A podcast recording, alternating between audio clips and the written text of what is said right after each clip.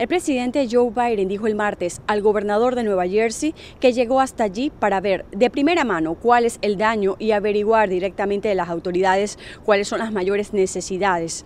La Casa Blanca aprobó declaratorias de emergencia en las que dispuso de fondos federales de ayuda para los habitantes de seis condados de Nueva Jersey y cinco de Nueva York, que fueron los más impactados por las inundaciones, luego de que las tormentas dejaran severos destrozos y más de 50 fallecidos.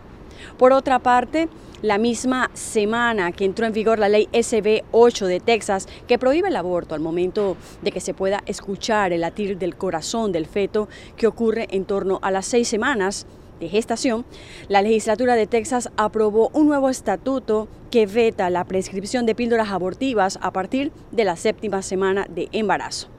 El proyecto de ley ya fue enviado al despacho del gobernador de Texas, Greg Abbott, para su respectiva firma. Desde la entrada en vigor de la ley SB 8 el miércoles pasado, clínicas de aborto en estados vecinos han registrado un aumento en el número de pacientes provenientes de Texas. Esto según informaron varios proveedores de servicio como la clínica Wichita Trust Woman en Kansas. Por último, Jill Biden, la esposa del presidente Joe Biden, hizo historia al convertirse en la primera en regresar a su trabajo mientras funge como también primera dama. Esto después de meses de enseñar escritura e inglés a estudiantes de colegios comunitarios de manera remota.